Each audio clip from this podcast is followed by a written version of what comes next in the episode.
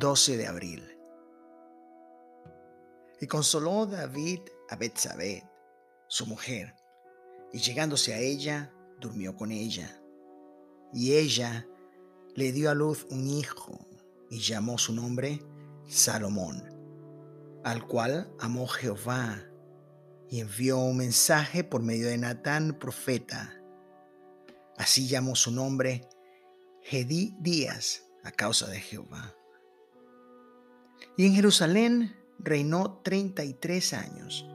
Estos cuatro le nacieron en Jerusalén. Simea, Soba, Natán y Salomón, hijo de Betsúa, hija de Amiel. Y otros nueve, Ibar, Elisama, Eli, Felet, Noga, Nefet, Jafía, Elisama, Eliada y Elifelet. Todos estos fueron los hijos de David, sin los hijos de las concubinas, y Tamar fue hermana de ellos. Aconteció después de esto que teniendo Absalón, hijo de David, una hermana hermosa que se llamaba Tamar, se enamoró de ella Amnón, hijo de David. Y estaba Amnón angustiado hasta enfermarse por Tamar, su hermana, pues por ella, ser virgen, le parecía a Amnón que sería difícil hacer la cosa una. Y Amnón tenía un amigo que se llamaba Jonadab, hijo de Semea, hermano de David. Y Jonadab era hombre muy astuto, y éste le dijo, Hijo del rey, ¿por qué de día en día vas enflaqueciendo así? ¿No me lo descubrirás a mí? Y Amnón le respondió, Yo amo a Tamar, la hermana de Absalón, hermano mío. Y Jonadab le dijo, Acuéstate en tu cama y finge que estás enfermo. Y cuando tu padre viniere a visitarte, dile, te ruego que venga mi hermana Tamar para que me dé de comer y prepare delante de mí alguna vianda para que al verla yo la coma de su mano. Se acostó pues a Amón, Amnón, y fingió que estaba enfermo, y vino el rey a visitarle. Y dijo Amnón al rey, yo te ruego que venga mi hermana Tamar y haga delante de mí dos hojuelas para que coma yo de su mano. Y David envió a Tamar a su casa, diciendo, Ve ahora a casa de Amnón, tu hermano, y hazle de comer. Y fue Tamar a casa de su hermano Amnón, el cual estaba acostado, y tomó harina, y amasó e hizo hojuelas delante de él, y las coció. Tomó luego el, la sartén y la sacó delante de él, mas él no quiso comer. Y dijo a Amnón, echad fuera de aquí a todos. Y todos salieron de allí. Entonces Amnón dijo a Tamar, trae la comida a la alcoba para que yo coma de tu mano. Y tomando Tamar las hojuelas que había preparado, las llevó a su hermano Amnón a la alcoba. Y cuando ella se las puso delante para que comiese, asió de ella y le dijo, ven hermana mía, acuéstate conmigo. Ella entonces le respondió, no, hermano mío, no me hagas violencia, porque no se debe hacer así en Israel, no hagas tal vileza, porque ¿a dónde iría yo con mi deshonra? Y aún tú serías estimado como uno de los perversos en Israel.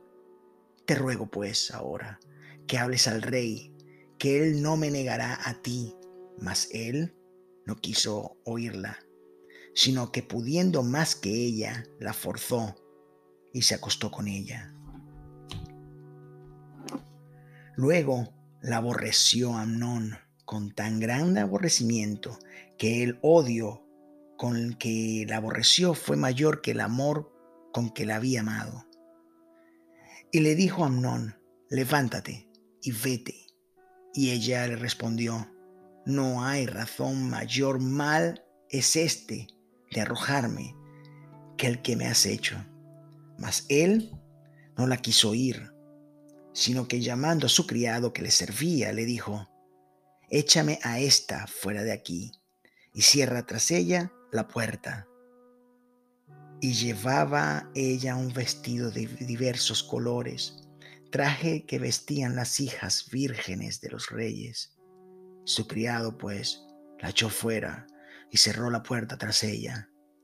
Entonces Tamar tomó ceniza y la esparció sobre su cabeza y rascó la ropa de colores de que estaba vestida. Y puesta su mano sobre su cabeza, se fue gritando. Y le dijo su hermano Absalón, ¿ha estado contigo tu hermano Abnón? Pues calla ahora, hermana mía, tu hermano es, no se angustie tu corazón por esto. Y se quedó Tamar desconsolada en casa de Absalón su hermano. Y luego que el rey dijo, David oyó todo esto, se enojó mucho. Mas Absalón no habló con Amnón, ni malo ni bueno, aunque Absalón aborrecía a Amnón, porque le había forzado a Tamar su hermana. Aconteció pasados dos años que Absalón tenía esquiladores en Baalsazor, que está junto a Efraín, y convidó a Absalón a todos los hijos del rey. Y vino Absalón al rey y dijo, He aquí tu siervo tiene ahora esquiladores. Yo ruego que venga el rey y sus siervos con tu siervo. Y respondió el rey a Absalón, No, hijo mío, no vamos todos, para que no te seamos gravosos. Y aunque porfió con él, no quiso ir, mas le bendijo. Entonces dijo Absalón, pues si no, te ruego que venga con nosotros Amnón, mi hermano. Y el rey le respondió, ¿para qué ha de ir contigo? Pero como Absalón le importunaba, dejó ir con él a Abnón y a todos los hijos del rey. Y Absalón había dado orden a sus criados diciendo, yo os ruego que miréis cuando el corazón de Amnón esté alegre por el vino.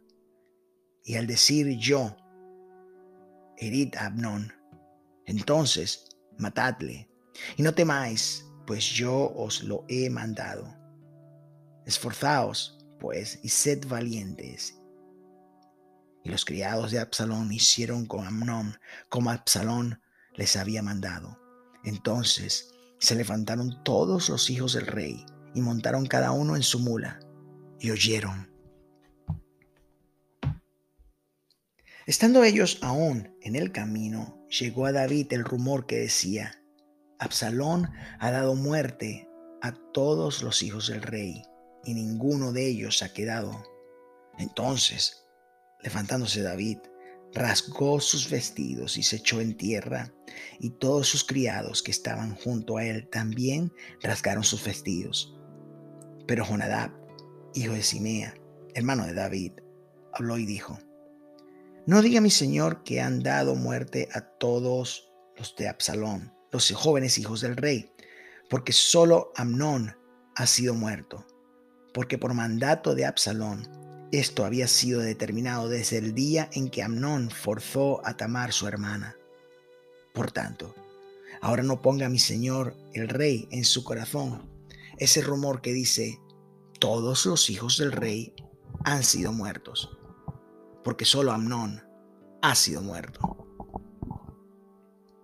Y Absalón huyó entre tanto Alzando sus ojos, el joven que estaba de atalaya miró, y aquí mucha gente que venía por el camino a sus espaldas del lado del no monte. Y dijo Jonadab al rey, He allí los hijos del rey que vienen. Es así como tu siervo ha dicho. Entonces él acabó de hablar, He aquí los hijos del rey que vinieron y alzaron su voz llorando. Y también el mismo rey y todos sus siervos lloraron con muy grandes lamentos. Mas Absalón huyó y se fue a Talmai, hijo de Amiud, rey de Jesús. Y David lloraba por su hijo todos los días. Así huyó Absalón y se fue a Jesús. Estuvo allá tres años. Y el rey David deseaba ver a Absalón, pues ya estaba consolado acerca de Amnón, que había muerto. Conociendo a Joab, hijo de Sarvia, que el corazón del rey se inclinaba por Absalón, envió Joab a Tecoa y tomó de allá una mujer astuta y le dijo, yo te ruego que finjas estar de duelo y te vistas ropas de luto y no te unjas con óleo, sino preséntate como una mujer que desde mucho tiempo está de duelo por alguien muerto. Y entrarás al rey y le hablarás de esta manera. Y puso Joab las palabras en su boca. Entró pues aquella mujer de Tecoa al rey y postrándose en tierra sobre su rostro, hizo reverencia y dijo, Socorro, rey. Y el rey le dijo, ¿qué tienes? Y ella respondió, Yo a la verdad soy una mujer viuda y mi marido ha muerto. Tu sierva tenía dos hijos y los dos riñeron en el campo y no habiendo quien los separase, hirió el uno al otro y lo mató.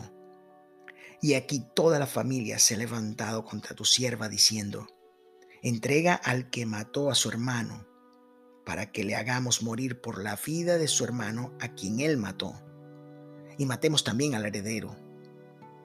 Así apagarán el ascua que me ha quedado no dejando a mi marido nombre ni reliquia sobre la tierra. Entonces el rey dijo a la mujer, Vete a tu casa y yo daré órdenes con respecto a ti. Y la mujer de Tecoa dijo al rey, Rey, señor mío, la maldad sea sobre mí y sobre la casa de mi padre, mas el rey y su trono sean sin culpa.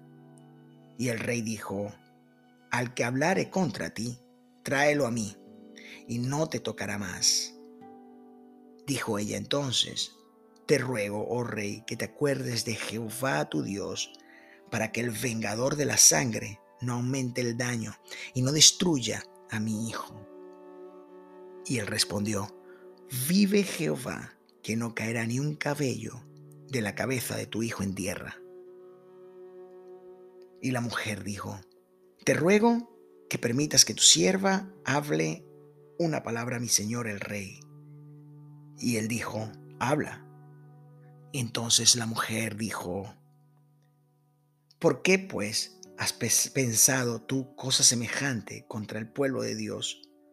Porque hablando el rey esta palabra, se hace culpable él mismo, por cuanto el rey no hace volver a su desterrado porque de cierto morimos y somos como aguas derramadas por tierra, que no pueden volver a recogerse. Ni Dios quita la vida, sino que provee medios para no alejar de sí al desterrado. Y el haber yo venido ahora para decir esto al rey mi señor, es porque el pueblo me atemorizó. Y tu sierva dijo, hablaré ahora al rey, quizá él me hará lo que su sierva diga pues el rey oirá para librar a su sierva de mano del hombre que quiere destruirme a mí y a mi hijo juntamente de la heredad de Dios. Tu sierva pues dice, sea ahora de consuelo la respuesta de mi señor el rey, pues que mi señor el rey es como un ángel de Dios para discernir entre lo bueno y lo malo. Así Jehová, tu Dios, sea contigo. Entonces David respondió y dijo a la mujer, yo te ruego que no me encubras nada de lo que yo te preguntare. Y la mujer dijo, hable mi señor el rey. Y el rey dijo, ¿no anda la mano de Joab contigo en todas estas cosas? La mujer respondió y dijo, vive tu alma, Rey, Señor mío, que no hay que apartarse a derecha ni a izquierda de todo lo que mi Señor el Rey ha hablado. Porque tu siervo Joab, él me mandó, y él puso en boca de tu sierva todas estas palabras, para mudar el aspecto de las cosas, Joab. Tu siervo ha hecho esto. Pero mi Señor es sabio conforme a la sabiduría de un ángel de Jehová para conocer lo que hay en la tierra. Entonces el rey dijo a Joab, He aquí yo hago esto, ve y haz volver al joven Absalón. Y Joab se postró en tierra sobre su rostro e hizo reverencia y después que bendijo al rey, dijo, Hoy ha entendido tu siervo que he hallado gracia en tus ojos, rey señor mío, pues has hecho, pues ha hecho el rey lo que su siervo ha dicho. Se levantó luego Joab y fue a Jesús y trajo a Absalón a Jerusalén. Mas el rey dijo, váyase a su casa y no vea mi rostro. Y volvió Absalón a su casa y no vio el rostro del rey.